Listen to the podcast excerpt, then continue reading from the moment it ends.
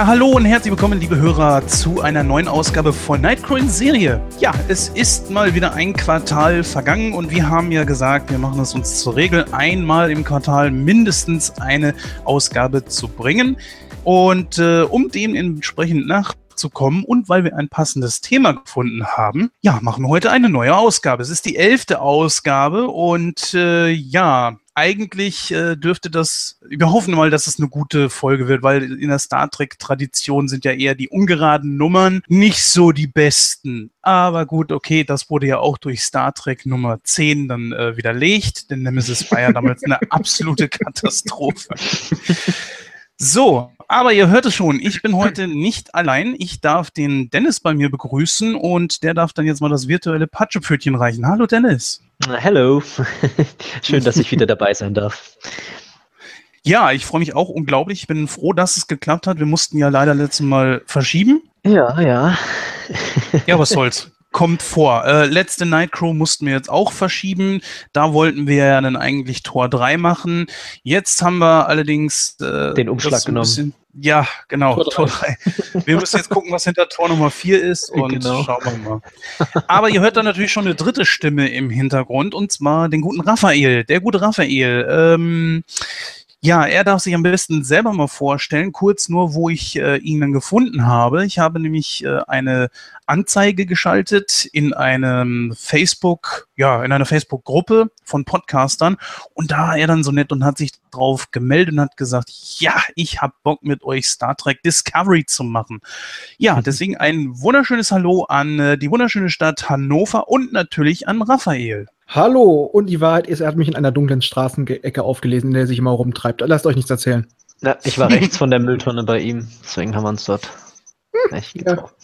Wir essen auch mal ganz gerne zusammen. Ja, ja, das ist ziemlich äh, lukrativ dort. Ja. Und liebe Hörer, ihr merkt mal wieder, es sinkt für euch das Niveau und äh, jetzt haben wir auch klar gemacht, wo, in welche Richtung sich dieser Podcast bewegen wird. Nein.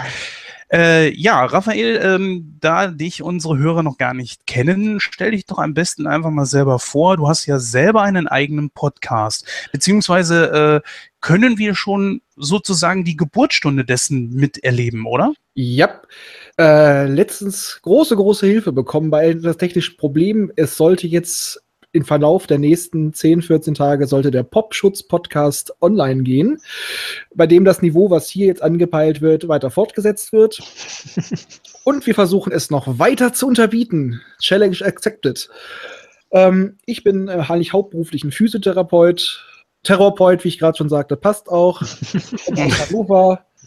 Äh, Mediziner sind generell bescheuert, verrückt. Ich glaube, ich bin hier richtig aufgehoben.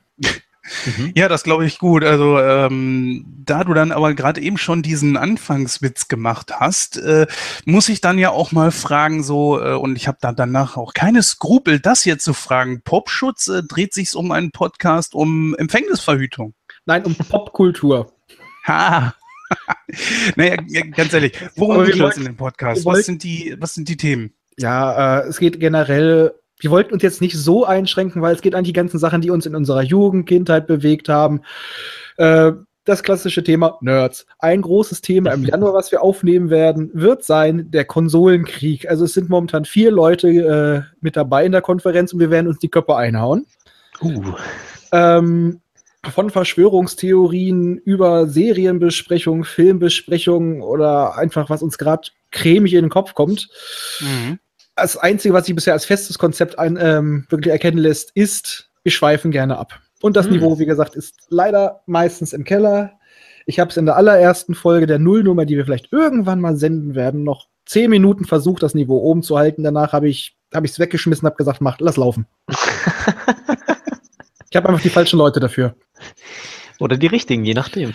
Auf jeden Fall sind wir ja, ein gefühlsechter so. genau. Podcast mit Noppen. Gefühlsecht. Mhm. Mhm. Mit Noppen. Okay, ähm. Ja, genau. Äh, Wenn es um Konsolen geht, kannst du ja mal äh, an mich und den Dennis denken. Also wir haben ja beide auch etwas mit Konsolen zu tun. Und äh, da kommen wir ja dann generell eigentlich auch bei unserem Podcast hier so nicht drum rum. Gerade ja. natürlich bei euch. Ähm, ja, wo wird man euch finden? Unter welcher URL? www.popschutz-podcast.de. Die Seite befindet sich momentan noch im Aufbau. Ähm, Man kann allerdings schon nette Kommentare schreiben, allerdings man kann auch nicht zu sehr viel Kommentare schreiben. Wo wird es euch denn geben? Äh, iTunes, werdet ihr bei dieser sein? Wo, wo wird man euch hören können? Also wir werden uns eigentlich in alle gängigen Portale versuchen reinzuballern. Also auch iTunes, das böse, böse iTunes wird auch genutzt. es widerstrebt mir in vielen Punkten, aber es ist einfach der größte Verteiler. Ähm, versuchen einfach erstmal eine große Reichweite. Wir werden da auch Gott sei Dank unterstützt und wurden auch schon integriert ins Podcast-Imperium.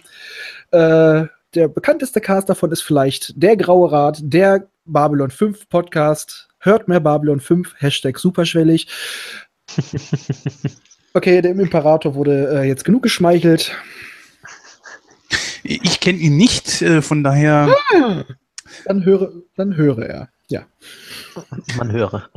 Gerne. Also ich höre da gerne mal rein, auch wenn ihr mit eurer ersten Folge dann online geht und wir werden dann mal eure Seite entsprechend in den Crow Notes bei uns verlinken.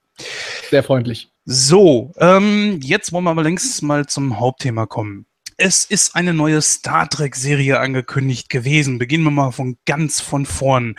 Und äh, ja, du hast ja gesagt, du hast es von ganz Anfang an verfolgt, Raphael. Äh, ja. Weißt du noch ungefähr, wann Netflix damit ankam? Beziehungsweise ist es, glaube ich, eine Co-Produktion von Netflix und CBS, richtig? Ja, also es ist keine mhm. Co-Produktion, es ist eigentlich von CBS selber. Die haben auch in Amerika ihr eigenes Portal, worüber das streamen. Äh, außerhalb von Amerika vertreibt es aber Netflix, aber es ist keine Netflix-Originalserie. Ähm, ganz genau weiß ich es nicht mehr, aber so vor zwei Jahren gab es schon die ersten Gerüchte, dass jetzt CBS wieder ihr Serienuniversum auffrischen würde. Es gab mehrere, ja, mehrere Wege, wo es angeblich hingehen sollte, ganz viele Gerüchte. Und ich muss sagen, ich war damals eigentlich sehr, sehr skeptisch, weswegen ich auch mit etwas Vorbehalt an die Serie rangegangen bin. Und ich glaube, das war auch der beste Weg, weil dadurch wurde ich einfach nur positiv überrascht und konnte mich freuen und habe mir nicht irgendwas aufgebauscht und dann gedacht, so, oh, das ist scheiße. Ich glaube, naja, gut, äh, genau umgekehrt. ja, ja wo du das Wort schon ergriffen hast, dann erzähl uns doch mal, als du das äh, gehört hast, dass es eine neue Serie geben würde. Was hast du gedacht, Dennis? Also ich war erstmal Feuer und Flamme, weil es ist ja schon ziemlich lang her mit äh, Enterprise. Da fehlen mir allerdings noch ein paar Staffeln. Ansonsten habe ich alles gesehen. Ähm, und das war dann so, oh cool, jetzt, jetzt, ähm, in welche Richtung wird es gehen, was werden sie machen und hm, und wird's gut oder nicht? Also so eine gewisse Skepsis war da auch. Ähm, aber ich war dann irgendwie ziemlich heiß drauf und als dann so allmählich dann die Charaktere auch vor, also die Schauspieler vorgestellt wurden, gedacht, ah, hier The Walking Dead, ne? Und mhm. äh, Michelle und gedacht, ah, okay, da haben sich mal so, so ein paar bekanntere Leute im Serienuniversum, sage ich jetzt mal, geangelt. Aber, ähm, aber dann fing es schon an mit der Skepsis, ja, es spielt wahrscheinlich vor Kirk und ich so, oh, nicht schon wieder. Und da hat es dann schon so ein bisschen diesen, äh, diese, diese Extremskepsis äh, eingeschlagen. Ja, das überraschte mich ehrlich gesagt auch und ich habe es auch überhaupt nicht verstanden, weil Enterprise so extrem gefloppt ist mhm. und dann äh, plötzlich wieder, ja, wir machen es wieder vor Kirk. Warum? Ja, eine Serie, die jetzt so extrem modern auch war, nachdem der erste Trailer draußen war, dachte ich, das passt doch vorn und hinten nicht. Enterprise hat ja echt versucht, noch da irgendwo eine Brücke zu schlagen. Brücke ja, schlagen. Aber es, es ist ja tatsächlich so, dass das jetzt schon wieder noch ein Tuck moderner ist, als es wie bei Enterprise war. Und bei Enterprise hat man echt versucht, sich irgendwo ein bisschen der Originalserie anzupassen, was natürlich auch schon schwierig war. Aber man hatte versucht, die, die, man hatte ja damals die Möglichkeiten auch in ähnlicher Form wie heute schon, aber hat da nicht wirklich so extrem auf die Kacke gehauen. Ja, ich denke, jetzt ist es einmal auch irgendwie doch eher eine Art Soft-Reboot, weil es ist eine Neuinterpretation. Ich kann den Zeitpunkt irgendwo verstehen. Sie wollten jetzt nicht die ganze Geschichte dahinter haben, weil ja, du hast ein tolles Universum, toll befüllt, aber dann hören die ganzen Leute irgendwelche Sachen, das ist passiert, das ist passiert und also, hä, muss ich das alles vorher gesehen haben? Und äh, sagen wir es mal so, jetzt an dem Punkt, wo die Serie jetzt ist, ist es überhaupt das richtige Universum? Hm? Ich sag's ja nur. Ja, du spielst, glaube ich, auf eine ganz bestimmte Sache an. Zumindest vermute ich das mal, aber da kommen wir gleich noch zu. Richtig. Ja, ähm, ist natürlich auch die Art und Weise, wie wir jetzt den Podcast gestalten. Ich würde jetzt einfach mal sagen, wir gehen so ein paar Hauptcharaktere durch oder den Hauptcharakter. Mhm. Ähm, und wir sparen uns das, obwohl wir es könnten. Es sind ja nicht so viele Folgen, die Folgen einzeln durchzusprechen. Neun äh, Stück haben wir bis jetzt, ne? Genau, ja. Aber ich glaube, das würde auch irgendwo so ein bisschen den Rahmen sprengen. Und wir gehen so ein bisschen so auf äh, die Randgeschichten ein, aber bewegen uns hauptsächlich bei den Charakteren und der Hauptgeschichte. Gut, ähm, du hast sie vorhin schon angesprochen, Michelle Yeoh. Oh, hey, yo. Aber Hey, ja. Sie ist ja äh, tatsächlich schon bei The Walking Dead gewesen. Ich weiß nicht, wie lang. Ich glaube, bis zur. Nee, nee, du meinst sechsten- Michelle Yeoh. Sondern? Burnham. Ach so. Michael Burnham, die ist von Walking Dead. Genau. Ach, genau, richtig. Nee, dann habe ich mich natürlich vertan. Entschuldigung. Die Richtig, asiatische genau. Dame ist äh, quasi Film beim Film. Ähm, hieß er Flying Dragons? Ach nee. Äh, oh oder Gott. oder äh, oder stirb an einem, äh, nicht stirb an einem, ach Gott, jetzt, das musst du schneiden. äh, Crouching Tiger und Flying Dragon. genau, Crouching Tiger, Flying Dragons und der Bond-Film, ähm, ja, mit Pierce Brosnan. Genau, okay. Nee, da war ich einfach in der Zeile nämlich verrutscht. So, jetzt habe ich hier Wikipedia schön offen. Jetzt kann auch nichts mehr schiefgehen. So, wir haben, oh Mann, ein toller Name. Sonika Martin Green. Ich hoffe, das ist richtig ausgesprochen. Wahrscheinlich nicht. Sie spielt äh, Michael Burnham und ja, sie war halt eben, ich glaube, am bekanntesten durch The Walking Dead und ich meine, dass sie bis zur sechsten Staffel mitgespielt hat. Ich weiß es nicht genau. Wisst ihr das zufälligerweise gerade? Ich habe die Serie nicht so wirklich verfolgt, muss ich gestehen. Uh, da hast du was verpasst. Das ist Ich eigentlich mag- eine ganz gute Serie. Ja, ich habe die Comics gelesen, also von daher. äh, ich bin nie in die Verlegenheit gekommen, mir diese Serie mal anzugucken, weil ich hab, bin nie über die erste Folge äh, hinweggekommen. Okay, wobei die erste Folge eigentlich ganz cool war, mit dem Panzer und so. Aber ähm, ja, ich glaube, sie ist in der letzten Staffel, vorletzten Staffel von uns gegangen. Spoiler. Ähm, Ah, ja, deswegen Serienaustritt, Serieneintritt. Sozusagen. Naja, sie war in verschiedenen äh, Rollen eigentlich schon mit dabei. Bei New Girl war sie zwei Episoden, sehe ich gerade. Walking Dead sind sogar 44 gewesen halt. Ich glaube, Mhm. das ist auch das gewesen, wodurch man sie eigentlich am meisten kennt.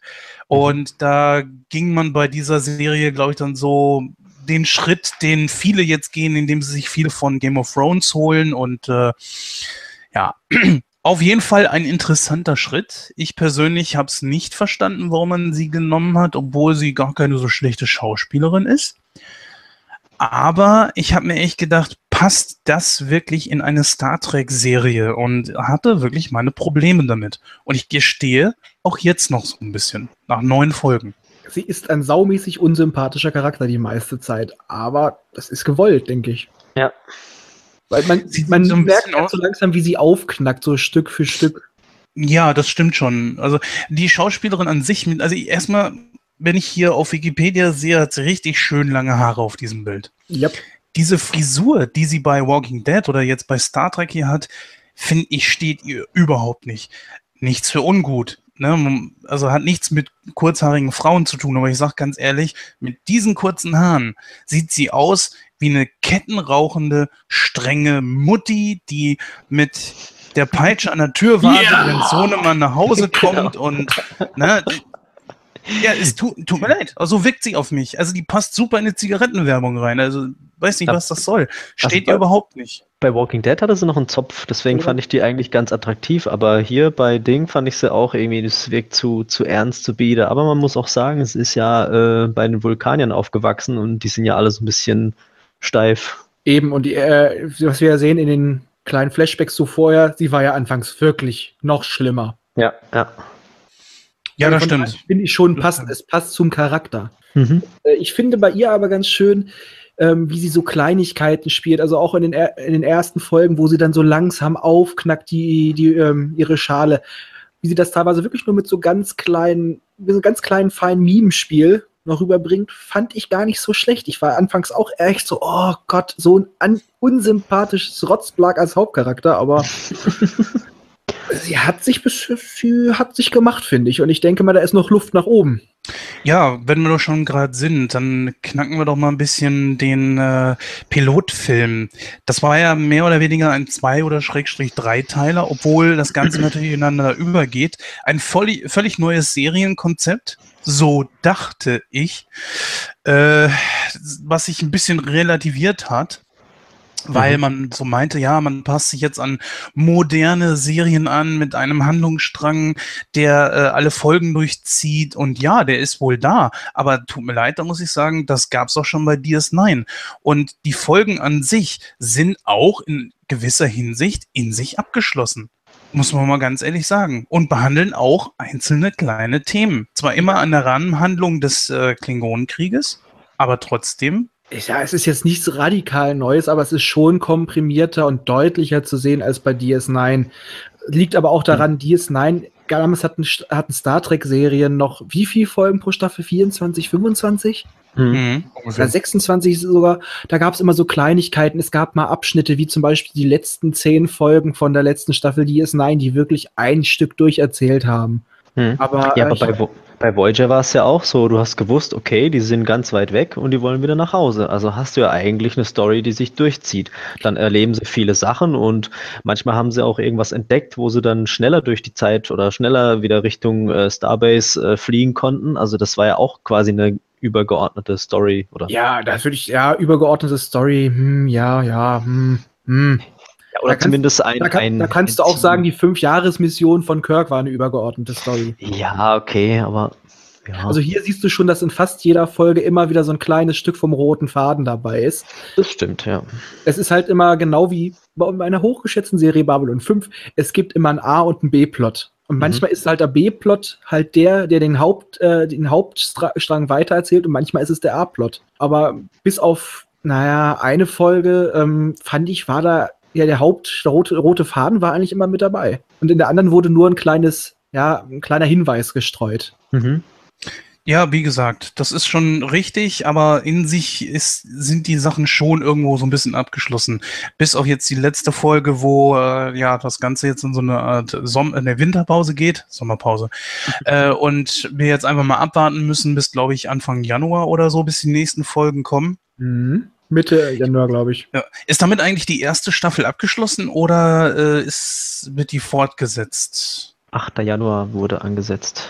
Genau, und dann wird die erste Staffel, die noch etwas länger ist, die wird dann zu Ende gehen. 15 Staffeln, äh, Folgen. Genau. Staffeln.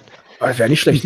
ähm, und die haben auch schon gesagt, dann wird die Optik und der Stil deutlich, deutlich näher an dem Gewohnten sein. Also die haben irgendwas vor, die haben sich was Echt? gedacht. Ja, ich bin gespannt. Also wenn sie es wirklich durchziehen, das mit einer ordentlichen ähm, Begründung. Und wie gesagt, das, was wir im ja, Mid-Season-Finale jetzt gesehen haben am Ende, könnte ja auf ein paar Sachen hindeuten. Das wusste ich jetzt auch nicht. Das ist interessant. Es wurde jedenfalls immer wieder erwähnt. Kommen wir mal zurück zum Anfang. Ähm, ohne dass wir jetzt auf die Handlung genau eingehen, das können sich unsere Hörer ja gerne selber angucken. Äh, bleiben wir einfach mal beim Konstrukt. Man fängt komplett anders an. Man bleibt bei einem Charakter und dieser ist dann jetzt zu Anfang auf einem Schiff, wo man sich fragt, was ist das jetzt, die Discovery oder was ist los? Und äh, man hat Charaktere darunter, wo man einfach nicht weiß, ja, in welche Richtung geht das jetzt? Mhm. Und hat einen riesigen Schnitt da drin, wo man einfach merkte, so, okay, das ist es jetzt hier irgendwo noch nicht. Und sie fällt in Ungnade und so weiter und so fort. Ihr merkt natürlich auch, wir spoilen ein bisschen, liebe Hörer. Das heißt also, wenn ihr da nicht gespoilert werden wollt, ist, glaube ich, besser, ihr äh, guckt euch erstmal so ein paar Folgen an. Ja. Ähm, also eine vollkommen andere Herangehensweise. Dennis, ist das was, was dir gefallen hat oder konntest du bist du überhaupt zurechtgekommen mit dem, was dir da am Anfang gezeigt wurde? Ähm, also ich bin ja immer gern offen für Neues. Das Problem ist nur, deswegen bin ich gespannt am Ende vom Podcast. Ähm, und zwar, wie ich immer noch fühle, sage ich mal. Weil ich habe immer so das Gefühl, ich bin so ein, so ein, so ein alter Trekkie, der jetzt nicht unbedingt so krasse Veränderungen toll findet. Und irgendwie will ich aber auch jemand sein, der sagt, hey, da wurde jetzt was Neues äh, ausprobiert, das gefällt mir irgendwie. Aber ja, so wie du sagst, es hat eigentlich hat es komplett Star Trek untypisch angefangen. Das Einzige, was war, waren die Blieb, Blieb, Blieb Sounds und hey, es gibt die Föderation und Klingonen, aber ansonsten war echt, die Crew war komisch, die Leute unsympathisch, dann, dann wird hier, äh, gibt's hier eine, eine sich gegen den Captain stellen. Ich meine, das gab es ja auch schon so ein bisschen, aber dass halt dann so, so ein Krieg ausbricht und du stehst die ganze Zeit nur da und denkst, hä, was geht da ab? Was soll ich davon halten? Das war irgendwie komplett komisch. Dann halt der neue Stil hat halt mehr an die Filme erinnert. Also halt so dieses Lensflare-Effekt und dieses moderne Zeug und ähm, auch diese ganze Armaturen, diese Touchscreens und denke ich auch, wow, das soll alles vor Kirk spielen und das ist das, was ich auch meine, ähm, dass man halt bei so viel Technik und so viel ähm, ja, CGI-Möglichkeiten wieder die Vergangenheit nimmt und das dann wieder so modern macht. Das hat ja schon bei Episode 1 nicht funktioniert, äh, also Star Wars. Ähm, das ist halt alles so dieses, es spielt davor, aber ist zu modern. Und, Episode ähm, 1 hat aus anderen Gründen nicht funktioniert. Ja, ja, das auch, das auch. Nicht wegen es, der Optik. Es sah aber alles so hochpoliert aus und ähm, ja, das ja, sind halt so kleine Sachen. Aber, das hat aber nichts mit dem CGI zu tun, sondern mit einer bewussten Entscheidung, weil du kannst auch CGI gebraucht aussehen. Richtig, lassen. und das ist das, was, was mich immer wundert, warum man das nicht macht. Aber also, das, ja, in diesem Fall ist die Erklärung, die Discovery, das haben sie ja gesagt, die muss gerade erst vom Stapel gelaufen sein vor kurzer Zeit. Wird in der ersten, wird in der ersten Auftreten der sogar noch gesagt, dieses Schiffes. Ja, aber das ja, ist ja ein altes Modell. Ähm, die Sache ist allerdings die, dass wir ganz zu Anfang ja gar nicht auf der Discovery sind, sondern es ist eine andere Crew und ein anderes Schiff. Wie hieß die noch? Shin, Shinzu oder wie hieß die? Ich weiß auch gerade nicht. Shinju. die ist Shenzhou oder Shenzhou. Ja. Shinju. Oder wie auch immer. Auf jeden Fall ein anderes Schiff und äh, das spielt eigentlich für den Verlauf der Serie gar keine wirklich große Rolle mehr. Mhm. Auch so, ähm, ja, wo wir schon bei der Optik sind, da können wir gleich auch mal mit bleiben. Denn das wird wahrscheinlich jetzt so die Hauptdiskussion, glaube ich, hier ausmachen. Du hast es schon gesagt, Dennis, es erinnert alles an JJ, ja, hm. alles an diese neuen Filme von JJ Abrams in dem sogenannten Calvin-Universum.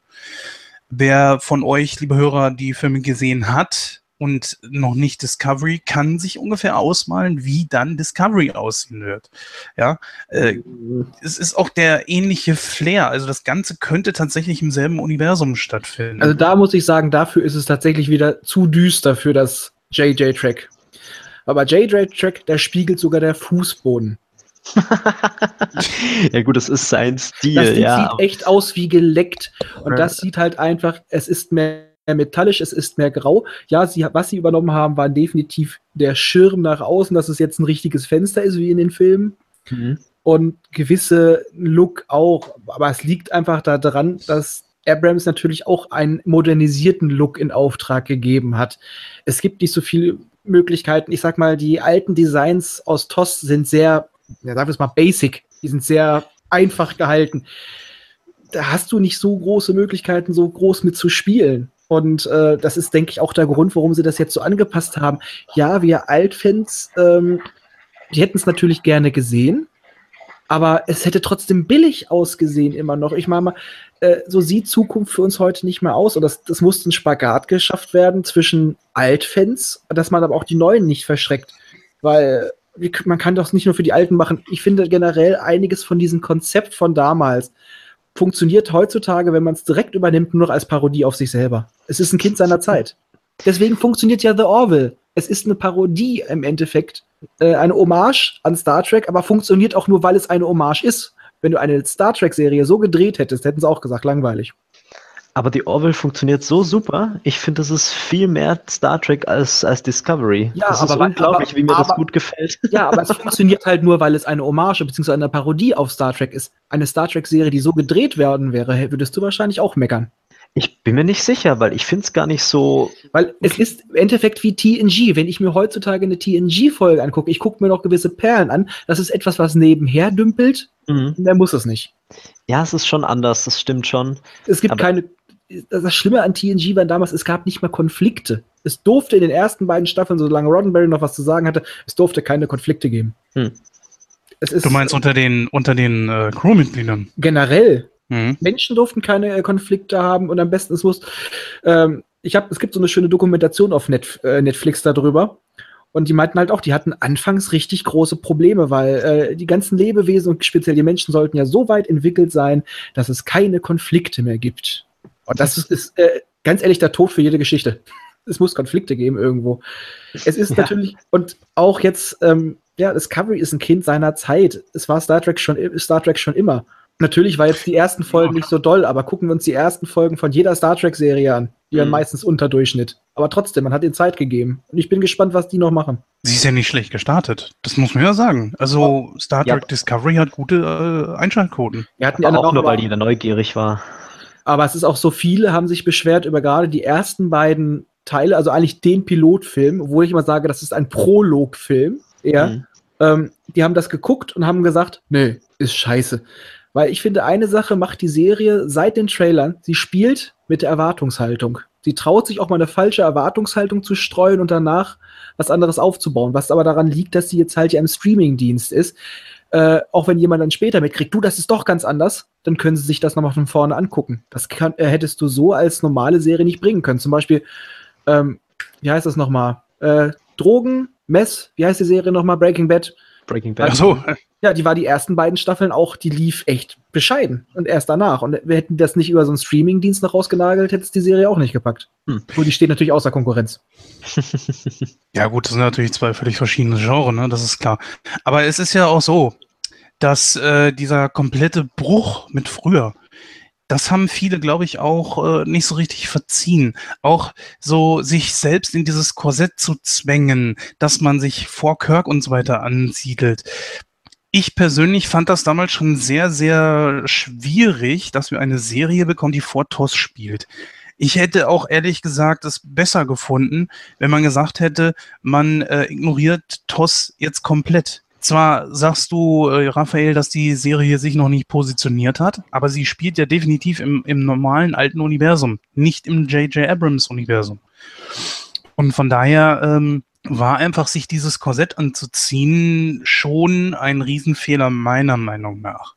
Weil jetzt müssen sie ganz extrem aufpassen, was sie machen, wie sie es machen. Alleine dieser Sporenantrieb ist nie irgendwo erwähnt worden. Mhm. Ja, ich bin jetzt also, ich weiß nicht, ob, ich sag mal, die Serie wird bestimmt im Prime-Universum enden. Aber ob der Anfang jetzt wirklich das Prime-Universum war, ich bin mir nicht sicher. Also, ähm, Weil was halt auch noch da hinzukommt, ist ja das große Klingonen-Thema, ne? Die ich persönlich einfach schlecht gewählt finde, so wie sie aussehen. ja. Die, die regen mich auf, die nerven mich, wenn sie auf dem Bildschirm erscheinen und das darf nicht sein. Mein Ähm. erster Satz, als ich die Bilder zu denen gesehen habe, war Nachtelf-Klingonen. ja. Und dann haben sie einfach einen halben Stunden Dialog, wo du denkst, oh Leute, kommt doch mal zum Potte. ähm, und es ist halt, ich meine, es war ja damals zu Kirk-Zeiten, gab es halt einfach keine, keine Prothesen und keine Masken, die eben die Klingonen so machen konnten wie jetzt bei ähm, TNG. Ja, und dann haben sie es halt so, glaube ich, erklärt, dass sie eine Evolution durchgemacht haben und dann diese Nein. Stirn, oder? Oder wie haben sie es Äh, gesagt? also erst sahen sie so, also das von Enterprise sahen sie ja wieder so aus wie bei TNG. Und das wurde damit er erklärt, äh, dass es doch aus den eugenischen Kriegen augmentierte Menschen gab, die ja besonders stark und so weiter waren. ah, Und stimmt die so. Klingonen auch haben, haben sich damit infiziert mit diesem Virus und dadurch Mhm. haben sich halt auch die Stirnwülze zurückgebildet und erst später haben sie es geschafft, die wieder zurückzubringen und vorher mit plastischer Chirurgie oder die Leute wurden äh, quasi ausgegrenzt. Aber auch das Klingon-Design hat sich auch innerhalb der Filme auch dann wieder so ein bisschen verändert. Also es, wenn man mal wirklich drauf achtet, die haben sich immer verändert. Der Aufschrei war damals auch, wieso sehen die jetzt in TNG so anders aus? Ja, weil sie jetzt die Mittel haben und weil es eine andere Firma ist. Allerdings muss ich jetzt auch echt sagen, eine Sache finde ich toll, die Klingonen sehen diesmal wirklich außerirdisch aus. Sie sehen nicht, nicht meine erste Assoziation ist nicht ein Mensch mit Nubbel im Gesicht, Mhm. aber ich mag nicht, was sie aus der Kultur gemacht haben, weil die Klingonen waren für mich saufende Rocker mit viel Spaß. Das sind jetzt irgendwelche Leute mit Totenkult. Ja. Ah, für die Klingonen war es so ein Toter, wenn er seine, seine Pflicht getan hat, dann war ein lebloser Körper weg mit dem Scheiß. Mhm. Wir haben uns die nicht ans Schiff gebappt. Das ist auch so eine Geschichte, die ich absolut total unterirdisch fand. Was soll der Quatsch? Äh, irgendwann ist das Ding ja auch mal voll. Wie, wie soll das weitergehen? Rat mal, warum das Oh. Schiff so groß ist. Ja. Das, das ist ja auch noch so eine Sache. Dieses Schiff, dieses Schiff der Toten, ist ja ein Schiff, was irgendwann vor ein paar Jahrhunderten gebaut wurde. Das heißt also, diese Tarntechnologie, wie wir ja jetzt wissen, kommt nur von diesem Schiff. Und dieser komische Tekufma, irgend so ein, so ein Name, den sie auch irgendwie wegschmeißen können. Woher kommt der Typ überhaupt? Was ist der überhaupt? Beziehungsweise, wer ist der? Er kommt daher, sagt, ich habe hier dieses tolle Schiff, und das ist ja so alt und äh, wir zeigen mal einfach, wir sind selber zu doof in unserem eigenen Jahrhundert irgendwie eine Tarntechnologie zu entwickeln, ja. Muss wieder was irgendwas Altes, Mystisches sein, weil die Klingonen ja selber zu doof sind. Fand ich einen ziemlich beknackten Einstieg. Dann äh, Entschuldigung, die, die, echte Tarntechnologie haben sie auch von anderen, haben sie auch von den Romulanern gekriegt später. Also da, da waren sie auch nicht schlauer. Richtig, und da hast du schon den ersten Bruch. Nee, jetzt ist die Tarntechnologie ja quasi ausgeschaltet. Im Ende. Mm, ja, du spielst jetzt auf die neueste Folge an. Gut, das ja, kann man vielleicht so sehen, das kommt jetzt ja. darauf an, wie sie es weiterführen. Ne? Aber bleiben wir einfach mal bei dem Design der Klingonen. Klar, sie sahen im ersten Star Trek-Film plötzlich anders aus als wie bei The Original Series. Aber sie haben es ja in Star Trek Enterprise, wie Raphael schon wirklich gut erklärt hat, revidiert und haben gesagt, so, nicht revidiert, sondern sie haben es erklärt und versucht Richtig. da echt Brücken zu schlagen. Und jetzt kommt Discovery daher und führt wieder alles ad absurdum. Warum? Ich, ich sehe es einfach so, also in Universe ist schwer, aber sehen wir es doch so, es ist eine neue Firma, es sind neue Leute, die die Masken machen, es ist eine neue Interpretation an die Zeit. Mir wäre es lieber gewesen, sie hätten die Eier in der Hose gehabt und hätten gesagt, es ist ein Reboot ein Serien-Reboot. Ja. Das hätte ich gut gefunden. Ja, eben, weil dann kannst du auch machen, was du willst, aber weil, so gehört es ja eigentlich zu dem Star Trek-Universum und es wird wieder so viel verändert und dann denkt man sich, ah, das passt doch nicht. Ja, es ist jetzt einfach dieses Ding, äh, ich kann verstehen, warum sie die Zeit genommen haben, weil die jetzt durch die Kinofilme einigermaßen modern ist. Kirk kennt auch jeder, der auch der nichts mit Star Trek zu tun hatte, groß. Der Name ist einfach bekannt. Ja. Und äh, es ist auch eine charmante Zeit, da geht es noch ein bisschen wilder zu. Ich mag mal, äh, Kirk hat ja auch noch mal auf die Schnauze gehauen, anstatt äh, Diplomatie sprechen zu lassen. Mhm. Aber äh, ich kann es verstehen, dass es die Zeit ist. Vor allem auch später hättest du diese ganze Geschichte dahinter gehabt. Die wollten sich auch ein bisschen verspringen. Aber ganz ehrlich, hätten sie die Eier in der Hose gehabt, gesagt, wir machen Soft Reboot. Aber es kann natürlich immer noch sein, dass sie jetzt sagen, ja, die Serie spielt im Prime-Universum, aber die ersten paar Folgen halt nicht, weil sie erst ins Prime-Universum springen. Weil ich sag nur die letzten Worte von äh, Lurker, nachdem, nachdem er den den, äh, die Sprungkoordinaten geändert hat. Vermutlich. Nach Hause. Ja. es war seine Hand, es war sein Override. Gibt es schöne Bilder zu. Ich habe das alles mal rangezoomt. ja. Natürlich, man wollte mit dieser Serie ultramodern sein. Ich habe, wie viele, äh, wie viele Aussagen habe ich über diese neuen Klingonen schon gehört? Zum Beispiel, äh, ja, man könne ja nicht mit den alten Latexmasken kommen. Ach, warum nicht? Aber diese äh, Schuhwichse, die sie sich in die Fresse geschmiert haben, die erkennt keiner oder was? Also das ist ja auch das große Problem bei HD. Du siehst ja wirklich fast alles. Hm. Und ich sag mir ganz ehrlich, die Latexmasken habe ich auch nicht irgendwo gesehen, dass, dass da irgendjemand äh, drunter steckte oder so.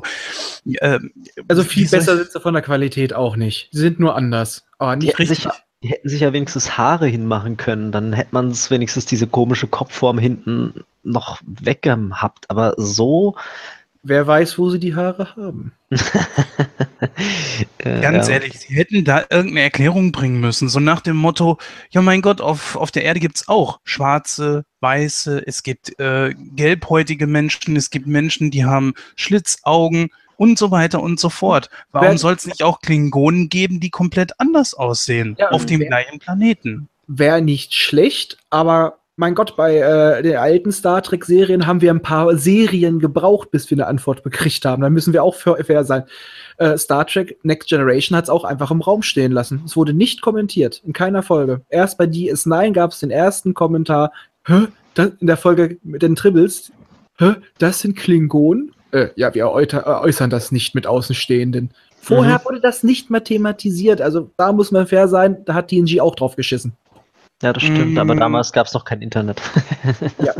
Aber das Ehrlich ist gesagt, muss man, aber, aber da muss man fair sein. Genau genommen hat da nicht TNG drauf geschissen, sondern TOS hat auch drauf geschissen. Die Klingonen sehen ja seit dem ersten Kinofilm komplett anders aus. Dieser Stil, wenn er sich auch leicht verändert hat, ist schon äh, in dem ersten Film zu finden. Von daher Ne? Stimmt, man sieht sie nur kurz, aber ja, stimmt. Genau, sie werden ja von äh, Vija gekillt. Genau. Genau. Eingelesen. Und da, ja. genau, und da sind sie ja anders. Du siehst sie ja dann nochmal richtig in Star Trek 3 mit Christopher Lloyd als wirklich guten Klingonen. Oh Vor allem erkennt man ihn nicht sofort.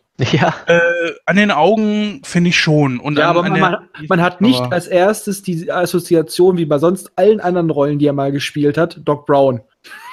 Weil man, es ist nicht meine erste Assoziation, dass das Christopher Lloyd war, aber er ist einfach, er konnte mal zeigen, dass er auch was anderes spielen kann. Richtig. Und genau ist da, ich, ich sag mal so, der alten Serie kann ich das verzeihen. Sie ist einfach äh, unter ganz bestimmten Voraussetzungen gedreht worden, unter ganz bestimmten Bedingungen.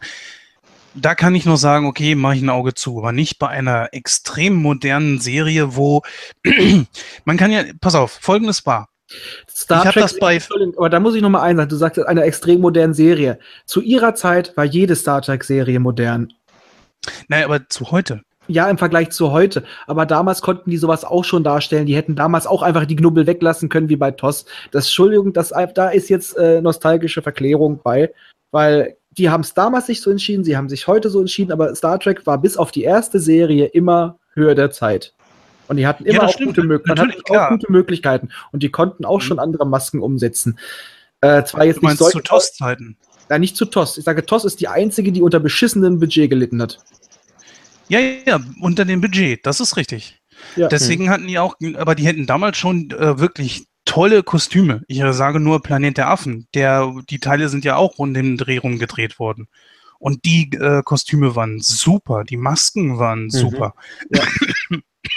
Aber es ist halt auch so, ähm, es wurde halt einfach irgendwann mittendrin ein Design geändert. Es wurde nicht weiter kommentiert. Das hatte aber nichts damit zu tun, dass sie nicht, äh, dass sie zu wenig Geld hatten, weil eine Episode schreiben, zu sagen, hm, ihr habt mal anders ausgesehen, das kostet kein Geld. Es wurde damals nicht gemacht, es wurde drauf geschissen und heute haben sie es wieder gemacht. Und das ist, dam das ist damals nicht besser als heute, weil wir damit aufgewachsen sind, das akzeptieren, dann drücken wir da ein Auge zu, aber den Fehler haben, wurde der Fehler wurde vorher auch schon gemacht. Ja gut, man hatte damals einfach bei The Next Generation und alle weiteren Folgen, äh, äh, Serien, die dann kamen und darauf basierten, also DS9 und Voyager, hatte man ja, irgendeinen Frosch im Hals. Ja. Ähm, da hatte man natürlich auch schon ein Design allerdings, was sich seit dem ersten Kinofilm, der 79 gedreht wurde, ja, in die Kinos kam. Das setzte sich seitdem schon durch. Dies, das ist seit 79, rechnet mal, das sind wie viele Jahre jetzt? 37 Jahre. Äh, Quatsch, 38 Jahre. Ja. Seit 38 Jahren, insgesamt fünf Serien, gibt es dieses Design. Und äh, da kannst du nicht einfach dahergehen und dann das einfach so ignorieren und ja, ich mach das jetzt einfach mal und fertig. Klar, aufgrund der, äh, der HD-Optik, meinetwegen, dass man da so ein bisschen was geändert hätte, da hätte, glaube ich, keiner was gesagt. Aber dass diese Klingonen jetzt halt eben ihrem Vorbild da aus diesem Kelvin-Universum, also den J.J. Abrams-Filmen, äh, sehr, sehr ähnlich sehen. Und nicht einmal da sehen sie gleich aus. Also da muss ich mal sagen, die Optik aus dem JJ-Universum erinnert zum Beispiel sehr stark an einige aus Star Trek 6, dass die nämlich glatter sind. Weil ähm, solche Knubbelköpfe, diese langgezogenen Knubbelköpfe, haben die auch im JJ-Universum nicht. Also Hm. das ist nicht, das ist, ist zwar ähnlich, aber auch nicht so stark. Weil die, sind einfach nur glatter. Was, was ähnlich, wirklich sehr ähnlich zu den aus dem JJ-Tracks ist, das sind die Nasen, die Nasenlöcher. Aber ansonsten, nein. Da kann ich nicht mit einstimmen, Ja. übereinstimmen. Diese verfickten Was ich vier cool Nasenlöcher. Was ich sehr cool finde, ist, dass sie wohl in Klingonisch reden. Das Mhm. ist, das wurde auch allgemein sehr angenommen und finden die Leute auch ziemlich gut. Am Bei ist natürlich ein bisschen nervig, ist dauernd die Untertitel lesen zu müssen, aber Die es übrigens auch auf halt Klingonisch gibt. ja, Was ich allerdings Ja. lächerlich finde, es wurde noch nicht angesprochen, aber es wurde schon von, hin, von hinter den Kulissen bestätigt.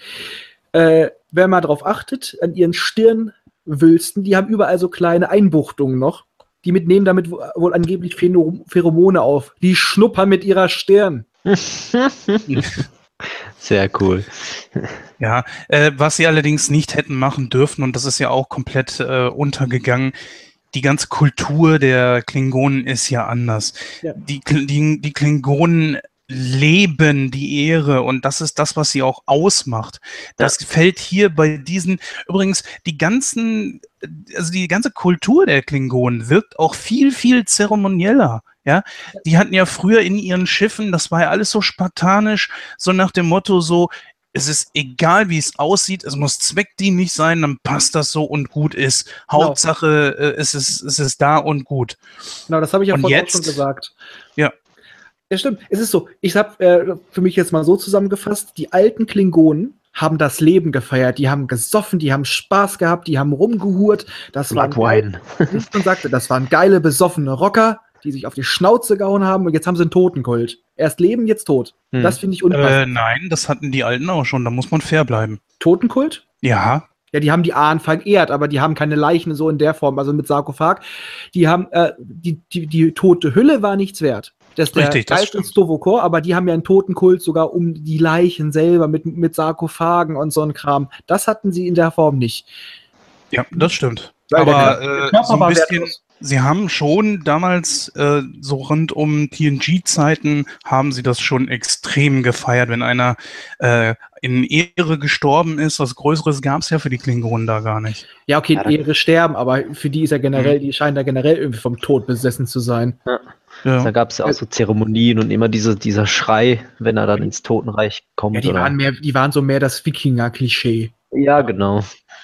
Aber Dennis, was ist denn deine Meinung zu den neuen Klingonen? Ich meine, das Design, äh, ist das was für dich? Und Wie gesagt, mir gefällt es irgendwie nicht. Also, es ist vielleicht interessant, dass die da erstmal so bestimmte politische Sachen so von sich geben, aber, aber irgendwie passt das nicht so richtig. Und deswegen fällt es mir wieder schwer, äh, sie ins alte Star Trek-Universum oder ins Prime-Universum zu stecken. Das ist alles, das ist halt einfach was Neues und ich muss es als was Neues akzeptieren. Und dann ist es wie bei Abrams, weil der Film, der erste war echt unterhaltsam, der zweite nicht mehr ganz so, aber es war halt mal was anderes und hat halt die Zeitlinie irgendwie komplett verändert.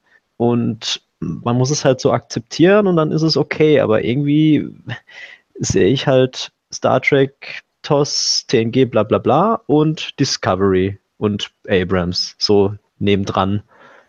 Aber würde es dir denn gefallen, wenn man jetzt, ich meine, man hat ja vor ein paar Jahren bei der Originalserie die ganzen Effekte durch Computereffekte ersetzt. Nicht die besten, das will ich mal ganz klar sagen, aber es ist auf jeden Fall eine hundertprozentige Verbesserung gegenüber dem, was vorher war.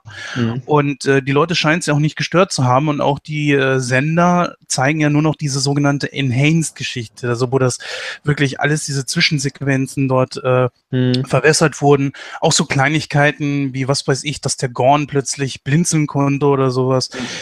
Man Ja. könnte ja noch mal drüber gehen und zum Beispiel die Brücke total aufhübschen und vielleicht ein bisschen moderner machen. Man könnte versuchen, die scheiß Musik da rauszukriegen, die ich Oh, weil das waren ja eher so kleine Spielfilme. Die waren ja eher so, die hatten richtiges Spielfilm-Flair, fand ich, die alten äh, Folgen damals. Ich finde sogar eher Theaterflair. Es war sehr statisch. Es war wirklich statisch, wie, wie Bühnen, ein Bühnenspiel eher. Mhm. Mhm. Gut, äh, kommen wir mal davon weg wieder zurück zu Discovery. Es gab ja noch ein paar andere Charaktere, zum Beispiel, du hast es vorhin schon angesprochen, Raphael. Dennis, wie gefällt dir denn Lorca? Äh, ist äh, irgendwie ein interessanter Charakter, aber geht für mich auch so in die böse Richtung, aber trotzdem alte Schule. Also das ist so eine Mischung irgendwie, weil er hat immer irgendwas im Hinterkopf und so ein bisschen Psycho. Und ich habe auch gedacht, als dann der Admiral da kommt, dass, dass er die irgendwie platt macht, weil sie ja ihm des An Amtes entheben will. Und äh, da war es dann schon so, ah, jetzt dreht er gleich hohl, aber dann doch nicht. Und dann gibt er Burnham die Chance auf dem Schiff und man weiß ja nicht, was er noch für, für Dinger ausheckt. Aber ja, ist auf jeden Fall ein sehr interessanter Charakter, aber ich finde es halt komisch, dass halt irgendwie die meisten Leute unsympathisch und äh, böse sind. Ähm, weswegen man eben nicht so gleich wie bei den anderen Star Trek-Serien ähm, mit den Charakteren warm wird. Also, weiß nicht, ich bin ja eigentlich mit TNG groß geworden, sage ich mal. Ähm, und ich habe relativ schnell die Crew gemocht, vor allem Data und ähm, ja, wie die halt interagieren. Und, ich, und hier bei, bei Discovery interessieren mich die ganzen Brückenleute überhaupt nicht, weil man von denen ja so gut wie nichts sieht. Und dann diese ganzen Charaktere, die ihre Probleme und Konflikte haben und total irgendwie Blödsinn machen ständig, denkt man auch, oh Gott, wen soll ich jetzt da quasi favorisieren. Ne? Also, aber das wird ja dann in der zweiten Hälfte, sage ich mal, ein bisschen besser, vor allem als dann der Dings kommt, der, ähm, wie heißt Tyler. der? Genau. Ähm, wo man dann merkt, ah, okay, der könnte jetzt so ein bisschen frischen Wind reinbringen und hat ja auch dann so ein bisschen funktioniert, aber ja, ich weiß nicht. Das ist so der Sicherheitschef jetzt, ne? Genau. genau. Ja, der passt mir überhaupt nicht. Da haben sie irgendwie gesagt, von wegen, dass der nicht vielleicht doch irgendwie von den Klingonen ist und Dass die haben den als ist. Spion. Dass, das- dass, dass das Wok ist oder Schläfer.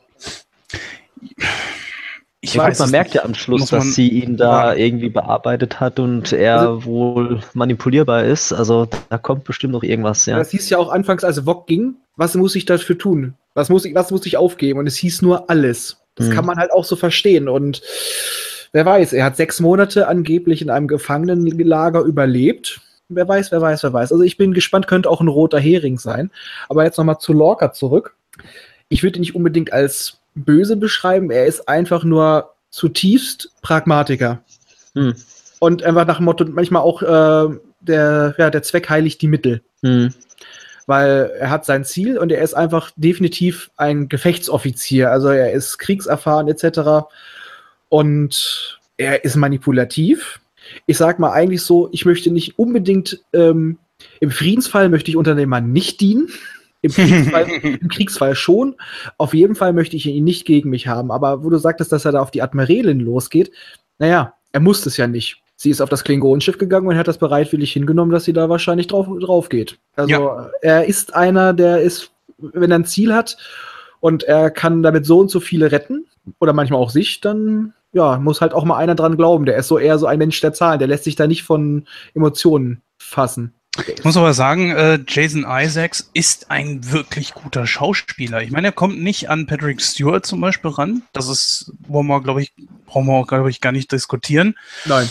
Aber, aber, ne, ihr könnt ja gerne was dagegen sagen. Nee, ich, hatte, das- ich hatte das jetzt Patrick einfach Stewart mal. ist Sexiest Man Alive, da kann keiner was äh, dagegen sagen. Ja, da müssen wir auch gleich noch drauf kommen. Äh, aber erstmal bei Lorca.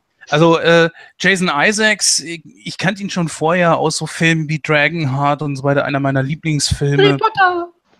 Ja, natürlich, klar. Ne? Der Typ Patriot. ist definitiv kein, kein Unbekannter. Und ich finde es gut, dass man ihn genommen hat. Ja, der Patriot, klar, sicher. Solche Sachen halt. Das sind wirklich große Filme, mit denen, er- wo er mitgespielt hat und er kann ja auch auf eine lange Karriere zurückblicken.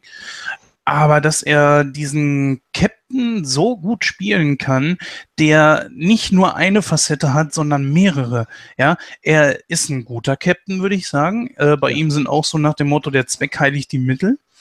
Und ich meine, gut, es ist Kriegszustand, aber ich könnte mir auch gut vorstellen, wenn ihm jemand äh, auch ohne Krieg in, in Friedenszeiten ans Bein pinkelt, der hat ganz schlechte Karten. Der kickt den weg. Irgendwie. Ja, und ohne Grund wird er wohl auch nicht noch Friedenszeit das neueste Forschungsschiff gekriegt haben. Also es wird schon seine Gründe haben. Aber mal kurz die Frage, was haltet ihr von der Scheiße mit den Augen? ja, das hat mich auch irritiert. Das kam zweimal vor, ne, in der Ja, Serie. zwischen-. Manchmal steht er auch mitten im Gefecht, es blitzt und da juckt's ihn nicht. Ja, ja. Nur wenn es dramaturgisch notwendig ist, haut er sich die Tropfen in die Immer so Augen. aus, als wäre so X-mäßig die Augen. Ich glaube, das Was ist denn überhaupt? Ist er ähm, lichtempfindlich oder Er was? hat dem los? Finn, äh, äh, musste er, hat er, es gab ja ein Geschehnis mit seinem vorherigen Schiff, bei dem er auch alle Überlebenden geopfert hat, damit sie nicht in die Gefangenschaft der Klingonen geraten. Da wird auch nicht immer so richtig drauf eingegangen. Ich denke, das Mhm. wird halt auch noch mal so ein Plot sein und könnte halt mit dieser Multiversumstheorie zusammenhängen. Wer weiß, wer weiß, wer weiß. Und Mhm. jedenfalls, er hatte nach diesem Konflikt, hatte er äh, die Macke mit den Augen. Er könnte sich das operieren lassen, will er aber nicht, weil er möchte die Erinnerung daran behalten. Das ist äh, Schwurbel, Schwurbel, irgendwelcher heroischer Unsinn.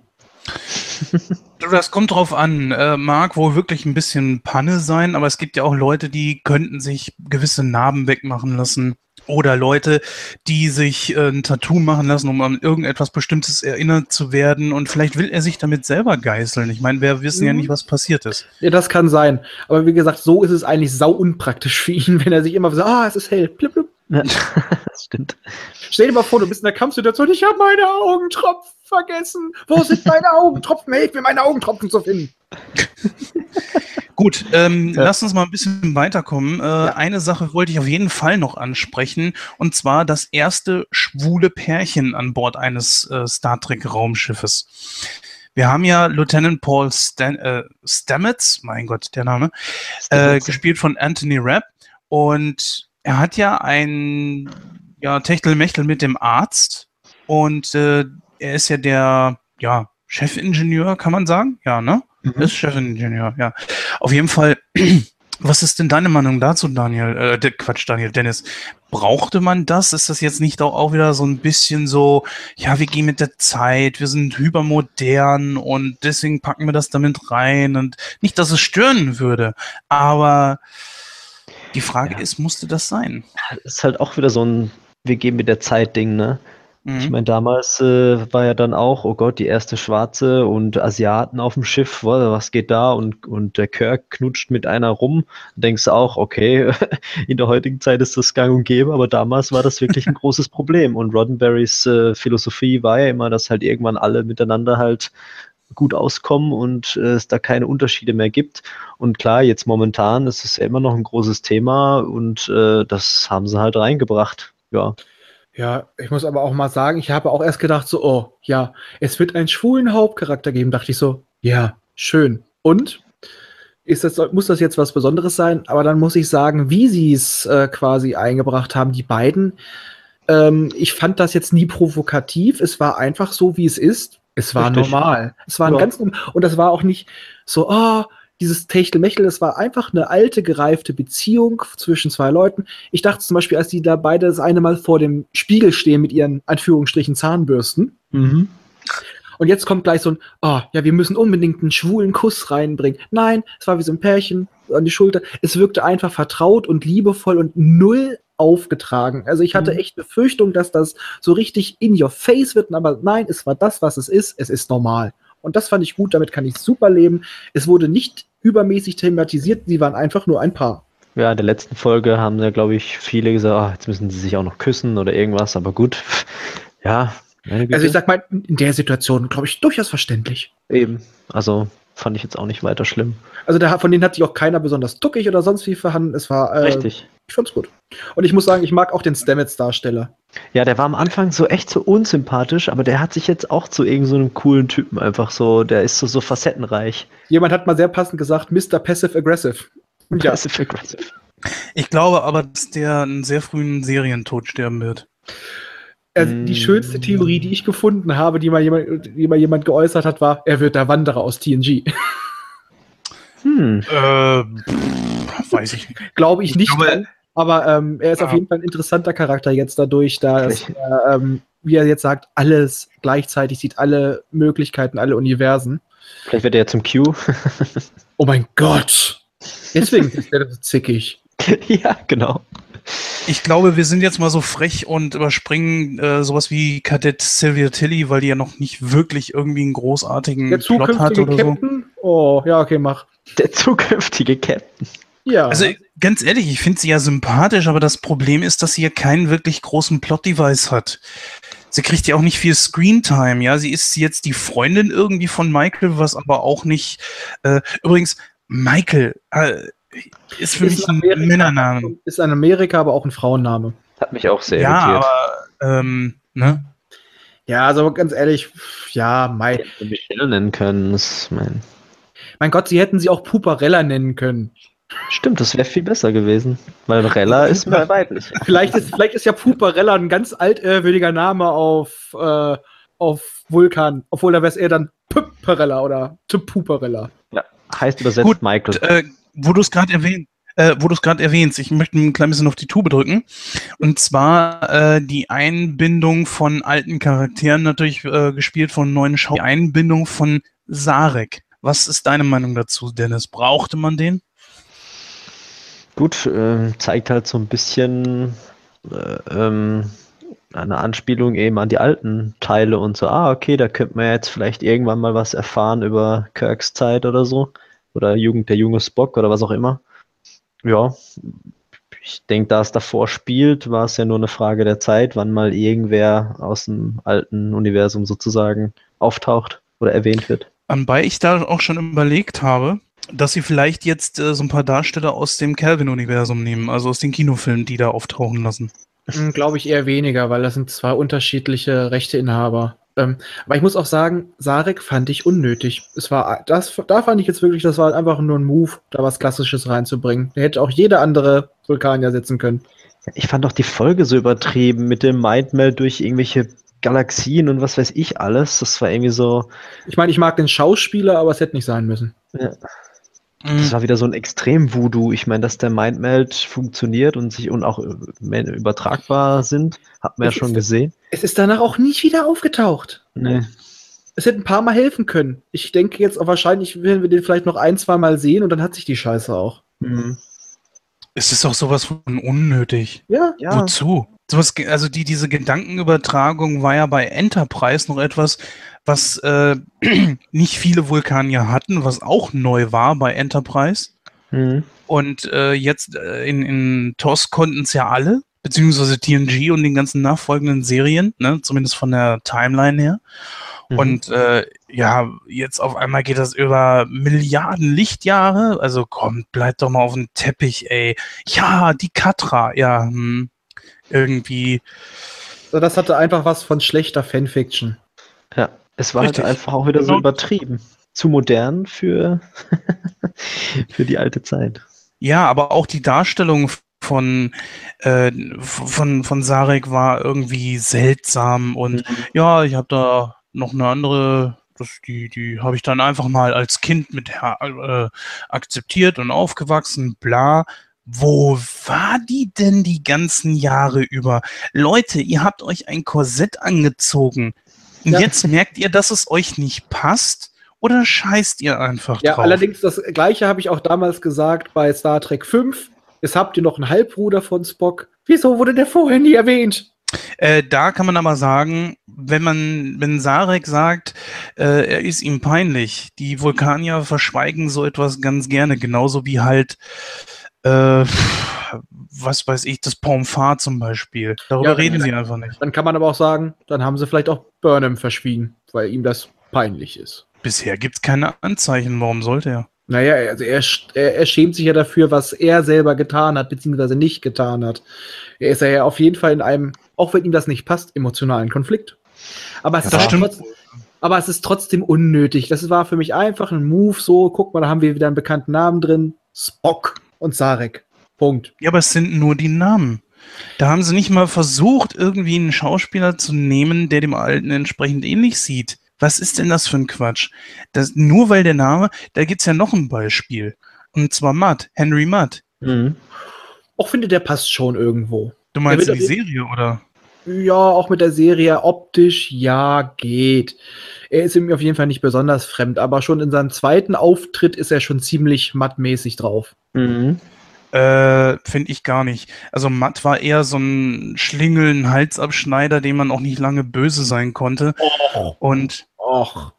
es war mehr, ja, er war nicht direkt ein Gentleman-Gauner, ja. Er, war, schon er war letztig. Das war ein Zustand. Entschuldigung, man war ihm schon gerne böse. Jein, Ja, also jein, ich- ach, ich also ich weiß find- nicht. Ja, also äh, als Zuschauer vielleicht nicht, aber als äh, eins seiner Opfer schon. Ich sag mal, ähm, Matt war so ein bisschen, finde ich, auch vom Charakter her die Vorlage für Q. Mhm. Äh, finde ich da sehr große Parallelen. Und wie Matt in der, seinem zweiten Auftritt in Discovery dargestellt wird, wo er dann auch seine Kle wo er quasi die Kontrolle hat, ich finde ihn da schon sehr mattmäßig drauf, wie er da alles an, ausspielt, wie er das ausnutzt, sein Humor. Also ich fand es schon passend. Also das ich, ist und bleibt übrigens meine allerliebste Folge der Staffel bisher. also ich muss auch sagen, man muss auch immer noch sagen, der hat noch zehn Jahre Zeit, sich so, so weiterzuentwickeln. Ich finde, es passt. Stimmt, spielt ja vor Kirk. Enterprise fliegt schon, aber Kirk ist nur wahrscheinlich noch irgendwie ein kleiner Kadett. Hm. Schön fand ich, äh, wenn ich das richtig gesehen habe, dass in einer Folge, glaube ich, die Enterprise oder zumindest eine von dieser Klasse rein äh, gezeigt wurde, ne? Von der alten Enterprise von äh, Archer. Hm, Ja? wei- Weiß ich gar nicht. Gerade. Als sie da angeflogen kamen, um der Discovery zu helfen, war das, glaube ich, da irgendwo eine von äh, diesen NX, NX hießen die, glaube ich, ne? Diese, diese Klasse. Vielleicht auch noch eine Klasse, die ähnlich aufgebaut war. Also ich weiß nicht, ob das eine NX war. Müsste ich noch mal gucken. Hm. Aber ich muss mal sagen, auch die Shenzhou hatte ja auch einen groben, ähnlich groben Aufbau. Hm, müsste man sich echt noch mal angucken. Also wäre mir nicht aufgefallen, wäre aber cool. Mhm. Ja, auf jeden Fall. Äh, was man natürlich auch sagen muss, Matt ist so ein Ding, äh, wozu braucht man das? Also ich sag mal, wenn das nicht Schauspieler sind, die denen irgendwie ähnlich sind oder ähnlich aussehen oder so, ist das nichts weiter als Name-Dropping. Klar, das ist natürlich auch, wenn du jemanden hast, der dem ähnlich sehen würde, ja, das, das ist, ist mir alles klar. Aber trotzdem finde ich, was hat das jetzt für einen Mehrwert, ob das ein neuer Schurke ist oder ob das jetzt irgendwie einer ist, der nur den Namen trägt? Äh, in dem Moment, wo keiner den Namen sagt, ist es trotzdem für mich ein anderer Charakter. Genauso wie halt eben Sarek. Ich fand das total Panne, dass sie den da reingebracht haben. Also da stimme ich dir zu, dass es mehr Name-Dropping ist. Es hätte auch ein anderer Charakter sein können, der auch ein Schlitzo ist und hätte nicht matt sein müssen. Das ist einfach nur eine Verbindung, damit sich vielleicht ein paar Altfans noch freuen. Denken die sich. Aber stimmt, ich finde auch, ist es Name-Dropping.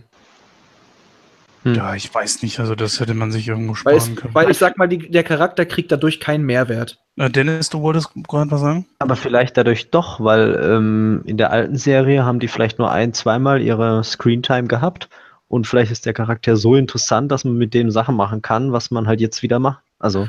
Ja, okay, wenn, wenn, wenn Matt jetzt noch öfter auftritt, dann könnte es, ja. Genau. Also, dass man quasi sagt, hey, das, was der Charakter eigentlich macht oder kann. Das ist interessant, das bringen wir doch mal öfter oder so. Aber ja. Ja, also äh, bei Sarek war bisher, also für mich war Sarek zum Beispiel wirklich bisher nur einfach aus dem Grund da, weil er Sarek ist. Hm. Aber mal gucken. Also wie zum Beispiel Q. Ich habe mich immer gefreut, wenn es eine Q-Folge gab, weil es war einfach immer witzig und man wusste, was man bekommt, ohne zu wissen, was kommt. ja, genau.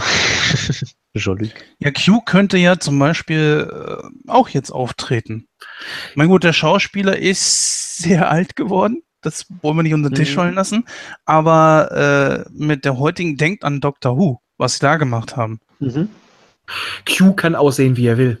Äh, ja, gut, aber was habe ich davon, wenn, äh, wenn da ein Q steht, der nicht von, äh, wie hieß der Schauspieler nochmal? Jean Delancey. Mhm. Genau.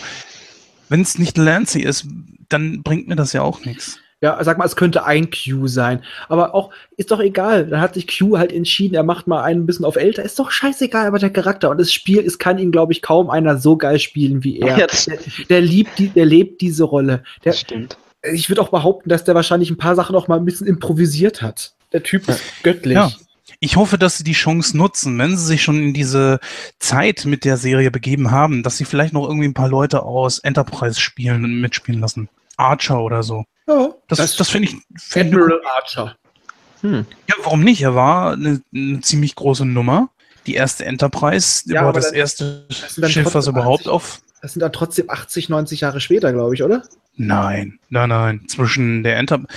Ich weiß nicht, Dennis, wie viel sind das zwischen oh, äh, Star Trek Enterprise und Discovery? Ich weiß es gerade auch. Ich, mein, ich meine gerade, Enterprise spielte 100 Jahre vor Kirk. Ich gucke mal nach. Wir fragen mal die allwissende Müllhalde. ja, ähm, wir können jetzt, solange Raphael da guckt, können wir kurz eben drauf eingehen. Äh, Dennis, was glaubst du denn, wie die Sache jetzt weitergeht? Ich meine, es gab äh, Gerüchte darüber, dass man diese Geschichte mit den Klingonen jetzt so langsam ad acta legen möchte und hat ja auch jetzt in Episode 9 von der ersten Staffel so ein paar Sachen angeteased mit in andere Universen gehen und irgendwo habe ich auch das Gerücht gehört, man möchte in das Paralleluniversum äh, gehen und so weiter. Ähm, was glaubst du, was dann noch passieren wird? Gute Frage. Die große Frage ist jetzt, wo sie überhaupt sind. Ähm, und sie haben ja noch einen Klingon an Bord, der für Ärger sorgen wird. Also ganz aus dem Schneider sind die Klingonen jetzt noch nicht. Weiß jetzt nicht, ob der große Krieg beendet ist, ob jetzt Burnham von ihrem Fluch äh, enthoben wird oder was auch immer. Naja, sie hat sich auf jeden Fall jetzt, glaube ich, schon kräftig äh, Pluspunkte gesammelt, dass die auf jeden Fall vielleicht noch eine Linderung kriegt. Ja, das, das ging mir auch ehrlich gesagt ein bisschen zu schnell. Das erinnerte mich an das JJ-Universum, äh, wo alles so rasend schnell erzählt wird, wo ich mich manchmal einfach frage beim, beim JJ-Universum so, ey, wer schreit diese Scheiße? Weißt du, sie nehmen Kirk, sie machen Kirk auf merkwürdige Weise zum Captain, um ihn dann wieder zum, äh, zu degradieren, aber ihm dann doch wieder die Enterprise zu geben, nur um sie dann wieder wegzunehmen und ihm wiederzugeben. Das sind so völlig bekloppte äh, Entscheidungen aus dem aus dem Abrams-Universum, dem Kelvin-Universum. Warum, warum heißt das eigentlich Kelvin-Universum? Also, weil, es, äh, der, weil es sich aufgespalten hat mit dem Vorfall der USS Kelvin. Da, das war nämlich das erste Schiff, was das zeitreisende Schiff der Romulaner zerballert hat. Ah, wo Thor der Captain von, äh, der Vater von Kirk geworden ist. Genau. der, der, der Bruder von Thor. Der Bruder von Thor. ja, ne, also ähm, ich persönlich hoffe, dass es tatsächlich in die Richtung geht, dass sie das Ganze so langsam beenden, weil tatsächlich mich auch die Klingonen irgendwo ein bisschen nerven. Das sind für mich einfach keine Klingonen. Auch, äh, ja, sobald die irgendwie auftauchen, ist es sehr merkwürdig. Das sind irgendwie andere Außerirdische. Mhm. Andere Aliens, die äh, zufälligerweise jetzt Klingonen genannt werden. Ich versuche das für mich irgendwie auszublenden. Dann ist es, finde ich es okay. Aber du hast ja null Wiedererkennungswert außer die klingonische Sprache. Und ansonsten äh, ist da ja nicht mehr viel. Die Schiffe sehen komplett anders aus und so weiter. Übrigens auch dieser, äh, diese Geschichte mit dem Tekufma. Ja, das, was waren das? 24 Häuser, die äh, miteinander im Clinch liegen. Dann kommt er da um die Ecke, labert ein bisschen hirnrissigen Scheiß, wird getötet, damit zum Märtyrer gemacht. Und plötzlich hat er da den Status eines Kalis. Hä? Was, was ist denn mit euch nicht richtig? Und plötzlich vereinen sich die meisten unter ihm? Was, was soll diese Kacke? Genauso wie, äh, ich weiß, ganz ehrlich, ich weiß noch nicht mal mehr, was ist eigentlich aus diesen Albino-Klingonen geworden? Wurde der getötet? Wok. Ja, da gibt es doch die Theorie, es hieß, er ist auf jeden Fall weg. Er, er, da hat ja Terrell gesagt, er muss zu den Frauen, zu den Matriarchen in ihres Haus gehen und da muss er alles aufgeben, um das zu bekommen, was er will. Und da, seitdem ist er nicht mehr gezeigt worden. Seitdem mhm. sehen wir aber Tyler und deswegen ist auch die Vermutung, dass Tyler Wok ist. Echt? Ja. okay. Dass Tyler quasi äh, Wok ist und Wok ist an Schläfer, hat jetzt quasi diese Erinnerung eingepflanzt gekriegt und die brechen sich langsam den Weg durch. Hm. Wäre zumindest mal lustig. Auf jeden Fall. würde ja, zum, würde ja, zum, Ende passen. Mhm. Also ich habe jetzt mal nachgeguckt, es sind Minimum 50, 60 Jahre zwischen ähm, Enterprise und TOS. Minimum. Weil okay. äh, Enterprise spielte 2151. Und Discovery? Discovery, es steht hier eine Jahreszahl. Warte. Ähm, es steht nur hier zehn Jahre vor Enterprise. Ah, okay. Und bei Enterprise steht einfach nur quasi das 23. Jahrhundert. Obwohl wir haben in Star Trek 7 eine komplette Jahreszahl. 78 Jahre zwischen dem damaligen, zu dem Zeitpunkt äh, existierenden Datum. Ich weiß noch nicht mal, was es war. 2000 200 und und 2300 und, ich weiß es nicht mehr genau. Mhm. Aber man könnte es theoretisch schon irgendwo ein bisschen aufsplitten. Aber wie dem auch sei, äh, trotzdem kann man da irgendwelche Leute auftreten lassen und ich, ich finde es gut, wenn sie es auch machen würden. Wäre aber auch wieder Name-Dropping. also nur, ja, wenn, na, na, nur wenn es sinnvoll ist. Ja, wie gesagt, das ist ja auch richtig, aber zum Beispiel äh, Worf könntest du in diesem Universum nicht auftreten lassen in dieser mhm. Serie. Aber sein Papa. Weil, auch nicht. Auch Wieso? nicht. Wieso? Weil, ja, wegen dem Aussehen. Ja. Vielleicht sieht er einfach anders aus. äh, wie die denn? Mama war Klingon. Ja, mein Gott. Ähm, die ganzen Klingonen sehen jetzt anders aus. Die müssen doch nicht genauso aussehen. Sarek sieht auch nicht aus, wie er später aussieht. Dann ist das scheißegal. Dann sieht Worfs Vater anders aus. Dann kriegt er eine andere Maske. Könnte immer noch Michael Dorn sein. Der ist schon alt genug. Ja, richtig. Es gab ja in Star Trek äh, 6 gab es ja diesen Vorfahren von Worf, der auch Worf hieß. Nur, äh, den könntest du da nicht auftreten lassen. Was nützt mir das? Ich meine, seien wir mal ehrlich, aus äh, TNG, äh Quatsch. Ja. Aber wie gesagt, du hast doch selber schon gesagt, Sarek sieht auch anders aus. Also ist es doch scheißegal, wenn der auch eine andere Maske hat. Es wird doch drauf geschissen. Entschuldigung. Sarek ist ein anderer Schauspieler, aber keine andere Maske. Die, die äh, Vulkanier sehen immer noch gleich aus. Ja, das, das muss man schon sagen. Das ist aber Haarspalterei. Im Endeffekt ist es sowieso dann was anderes. Die würden den Namen einfach dann droppen und das ist dann der Papa. Dann sieht er halt ein bisschen anders aus. Äh, genau wie Koll ja auch später anders aussah. Es ist shit egal. Das wird denen sowas von scheiß egal sein. Wenn sie es Bock drauf hätten, könnten sie es machen. Das würde die garantiert nicht davon abhalten. Ich meine, die, äh, ob sie es machen würden, steht auf. Nein, nein, oh, Moment. Die, Raum, die Raumschiffe sehen auch anders aus. Ja, aber ob sie es machen können, steht auf einem anderen Blatt. Ob sie, mach, ob sie es machen sollten, das ist die Sache. Ja, okay, und ich finde, du kannst einen Michael Dorn nicht in, in dieser neuen Gestalt dorthin bringen. Du hast zum Beispiel diesen Klingonen aus, äh, der, der war ja zweimal bei TOS. Der hat ja einmal diesen, dieses merkwürdige Wesen gespielt, was äh, die Crew auf der äh, Dingens auf diesem Planeten gefangen gehalten hat, hat ja dann Kirk auch vor Gericht gestellt und dann hat er ja nochmal einen Klingonen gespielt. Ich weiß nicht welchen. Und diesen Klingonen, den hat er ja in, äh, lasst mich kurz überlegen, das war Deep Space Nine, hat er dann nochmal gespielt. Ja, die Diesmal allerdings. Nein. Ähm, oder doch, nee, doch, du könntest vielleicht recht haben, weiß ich aber nicht genau. Auf jeden Fall hat er da dann nochmal mitgespielt. Da ging es um drei Klingonen. Nee, es war nicht die Triple-Folge. Und Ach, du meinst das, wo sie den Albino jagen? richtig, genau. Albino? Und das, ja, genau. Und das, äh, den habe ich nicht mal wiedererkannt. Also was bringt es mir, wenn ich den gleichen Charakter, selbst wenn es der gleiche Schauspieler ist, unter Tonnen von Make-up, äh, in einem ganz anderen Design plötzlich sehe, in einem ganz anderen Look. Und dann ist es mir auch scheißegal, ob es dann Michael Dorn ist. Das, das ist das, was ich damit meine. Natürlich können sie es machen. Natürlich. So ganz ehrlich, ich würde mich trotzdem so oder so freuen, auch wenn es eine andere Rolle ist, diesen Mann mal wieder auf der Leinwand zu sehen, beziehungsweise auf dem Fernseher. Ja, natürlich, es könnte schöner sein, es könnte besser sein, aber ich lasse mich einfach unterhalten. Und wenn dann, wenn sie den dann noch mit reinbringen, warum nicht? Aber äh, Worf, es wird sowieso schwierig, einen Charakter aus der Zukunft mit reinzubringen. Aber wenn Michael Dorn auftaucht, finde ich nicht schlecht. Wieso nicht? Dann ist er halt ein anderer Klingone. Apropos Aussehen. Nicht, wenn, nicht, wenn er seinen, äh, nicht, wenn er seinen Vorfahr spielt. Er muss ja nicht mal seinen Vorfahr spielen. Er kann auch einen Vorfahr spielen. Er kann auch einen Vorvorvorfahren spielen. er kann auch jemand die Vorfahrt gewähren. Es ist egal. Apropos Es gibt ja Aussehen, was. tausend Möglichkeiten. Äh, Du kannst zum Beispiel auch irgendwas äh, in TNG-Universum spielen lassen in der Zeit und dann guckt er sich das halt eben, was es ja auch schon bei Enterprise gab, das Ganze eben auf dem Holodeck an. Die mieseste Abschlussfolge ever. Entschuldigung. Ja, das, da gebe ich dir sogar recht. Die war sowas von hingerotzt. Dennis, du wolltest was sagen. Was sagt ihr zu Saru? Der kam ja noch gar nicht vor. Uh, da fährt mal eine kleine Tentakel aus. Eine Freundin meinte, die kann den nicht angucken. Wenn sie den sieht, dann. Bäh. Also nicht, weil er eklig, sondern weil er irgendwie so, un so komisch aussieht, so überhaupt nicht schön designt. Ich, Ist ein interessantes Konzept, aber ich denke mir immer, was hat der auf der Brücke eines Schiffs zu suchen? Ja, die Funktion von Spock halt, ne? Das erinnert mich so ein bisschen an Galaxy Quest, wo sie ja auch einen äh, Alien mit auf der Brücke hatten. Ja.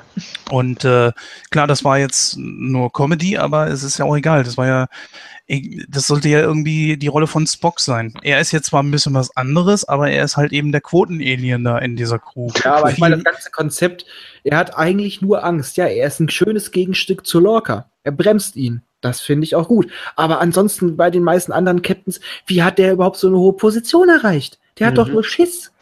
Gut, Schiss heißt auch gleich Vorsicht, ne? Also der ist vielleicht vorsichtig, erkennt Gefahren durch sein Tentakelding, also eine gewisse Ja. Funktion hat er schon, aber er ist halt auch so, Ja, super, wir packen den vorne ans Schiff und er schreit Alarm.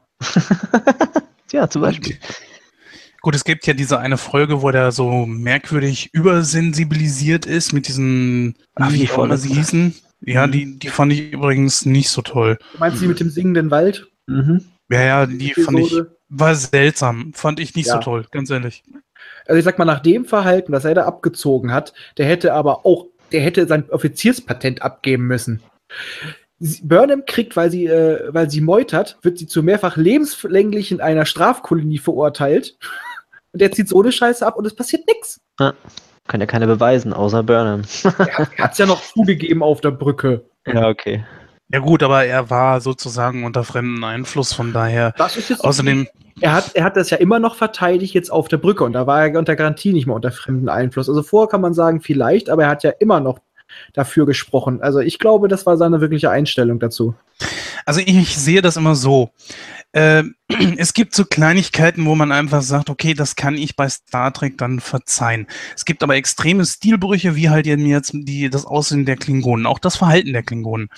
Bei TOS haben wir äh, zum Beispiel ja immer gehört, Meuterer werden mit der Todesstrafe bestraft. Das gibt's ja hier jetzt scheinbar nicht. Und entweder ändert sich das irgendwann noch, aber es ist ja definitiv da. Hm. Also von daher äh, ändert sich da ja auch irgendwann noch mal was. Man muss halt einfach für sich selber, glaube ich, entscheiden, ähm, wie man das jetzt für sich sieht, als äh, Soft Reboot, als äh, Ja, komplettes Reboot. Was ich ja vorhin auch schon gesagt habe, als du dich über so manche Sachen aufgeregt hast. Entweder man akzeptiert's oder man akzeptiert's nicht. Es ist, ja, es ist einfach, es läuft auf der äh, Discovery läuft alles drunter und drüber. Da macht jeder, was er will. Ja, Genau. es, ist, es ist halt ein komplett anderes Konzept und äh, man hätte es vielleicht ähm, Space Adventures oder so nennen können, dann wäre es halt ein- einfach eine weitere Serie gewesen, aber es ist halt irgendwie für mich nicht wirklich Star Trek. Deswegen, wenn ich Star Trek gucken will, gucke ich Orville an. Und wenn ich halt neue, neue Ideen, irgendwas Neues, so ein Testing angucken will, dann gucke ich äh, Discovery. Ich sage einfach mal, es ist schon Star Trek in vielen Punkten, was auch angeschnitten wird. Es ist halt nur nicht mehr unser Ja. altes Star Trek. Es ist nicht mehr unser Star Trek von früher. Ja, Aber es vielleicht ist kann halt, man es so. ja, weil der Grundgedanke ist schon da, aber es ist halt nicht mehr das Gleiche. Gut, dann würde ich sagen, äh, das hört sich auch schon alles so Richtung Fazit an. Kommen wir mal zu unserem Fazit mit einer anschließenden Bewertung, wie wir es von Nightcrawler ja kennen. In Prozent, äh, wo wir bei 100, na- 100 Prozent natürlich bei der besten Wertung sind und 0 natürlich das schlechteste. Dennis, möchtest du gerne mal anfangen? Nee. ich, ich bin am überlegen, ich weiß nicht, was ich der Serie geben soll. Ja, Raphael, dann fang du ran. Ich sag mal, der Anfang war ein bisschen mau. Sie hat sich ganz gut gefangen. Und da mir die letzte Folge echt gut gefallen hat und ich viel Potenzial drin sehe, aber noch viel Steigerungspotenzial, sage ich 70 Prozent. Hm. Dennis, was sagst du? Ja, ich würde mich tatsächlich auch so zwischen 60 und 70 ansiedeln, weil ähm, so die, die siebte Folge hat mir gezeigt, die haben es noch drauf mit solchen, weil ich, ich fand ja vor allem diese Paralleluniversen oder wo dann die ganzen Star, äh, die ganzen Enterprises aus den verschiedenen Universen ankamen und den Krieg dort äh, in TNG ähm, mitgeholfen haben. Das fand ich so geil. Und auch die Tribbles-Folge von, die wir jetzt schon öfters hatten, äh, von DS9. Ähm, ja, da ist noch Potenzial nach oben und die letzte Folge hat ja so gezeigt, okay, da, da ist wohl noch irgendwas, die haben noch was auf dem Kasten, man muss halt vielleicht einfach der Serie mehr Zeit geben. Aber sie hat mich echt jede Folge irgendwie nicht begeistern können bis zu einem bestimmten Punkt. Deswegen, ja, weiß nicht, ich tue mir echt schwer mit Discovery, muss ich echt zugeben. Aber ja, es ist Star Trek, die haben sich was dabei gedacht und mal gucken, wo das Ganze noch hinführt. Auf jeden Fall bleibe ich neugierig, auch wenn es mir nicht so richtig gefällt. Also ich würde mich auch ungefähr bei euch ansiedeln. Also die Serie braucht tatsächlich noch eine Chance und wir müssen mal ganz ehrlich sein, so die meisten Star Trek-Serien haben in der ersten Staffel wird nicht wirklich punkten können und haben sich dann auch erst entwickelt. TNG sogar erst ab der dritten Staffel, da wurde es dann besser. DS9 war anfangs auch schnarchig und hat dann erst seine Mitte gefunden. Also von daher. Voyager genauso. Äh, TOS ne, kann man, glaube ich, außen vor lassen. Äh, ich weiß nicht, Enterprise auch so ein bisschen. Ja, ich würde auch eher so sagen 70, 75 Prozent. Die Effekte sind extrem gut. Man buttert richtig, richtig viel Kohle da rein. Ich glaube, jede Folge kostet irgendwie zwei Millionen oder so. Also die Sprungsequenz von der letzten Folge sah schon sehr fancy aus. Mit diesem diese ganzen Jumps, das sah schon. Ich muss auch sagen, da gefiel mir die Discovery das erste Mal richtig gut im Weltraum in der Folge. Weil vorher war, sah sie immer so ein bisschen deplatziert aus im Gegensatz zu den anderen Schiffen. In dieser Folge echt top. Mir sah das ein bisschen zum Schluss zu sehr nach Videospiel aus. Ja, so ein bisschen. Obwohl man sagen muss, diese Darstellung von dem äh, Chef, wisst- Quatsch, von dem äh, Chefmechaniker, die war sehr gut, wo er da in dieser Kammer gehangen hat und ja, was hatte er, Schmerzen oder langsam wahnsinnig geworden ist. Das, das ist ja auch noch so eine Sache, die man äh, abwarten muss, wo wir jetzt so einen kleinen Cliffhanger eben haben. Also es bleibt auf jeden Fall spannend und man sollte dranbleiben. Ja, ich würde jetzt auch einfach so 70 bis 75 Prozent geben und äh, ich glaube, das ist eine ganz gute Wertung bisher. Noch ist die Staffel ja nicht vorbei und warten wir mal ab. Ja, liebe Hörer, damit sind wir eigentlich auch schon dann am Ende. Ja, es hat mir natürlich wieder unglaublich viel Spaß gemacht. Ich hoffe, ihr hattet genauso viel Spaß beim Zuhören wie wir jetzt hier beim Talken. Ich bin froh, dass die beiden hier mit dabei waren. Zwei wirklich kundige Star Trek-Fans und äh, Ja, wir hören uns dann bald in äh, Nightcrow wieder. Zumindest zwei von uns und äh, vielleicht Raphael dann irgendwann auch mal wieder bei einem passenden Thema, wenn er Bock hat, wiederzukommen. Äh, ich klaue jetzt mal bei euch, Dennis, aus dem Ice und Nintendo Podcast und sage dann mal, ihr beiden macht das Licht aus und äh, dürft dann Tschüss sagen. Ich auf jeden Fall sage, macht's gut. Tschüss. Licht aus. Klick. Ciao, ciao.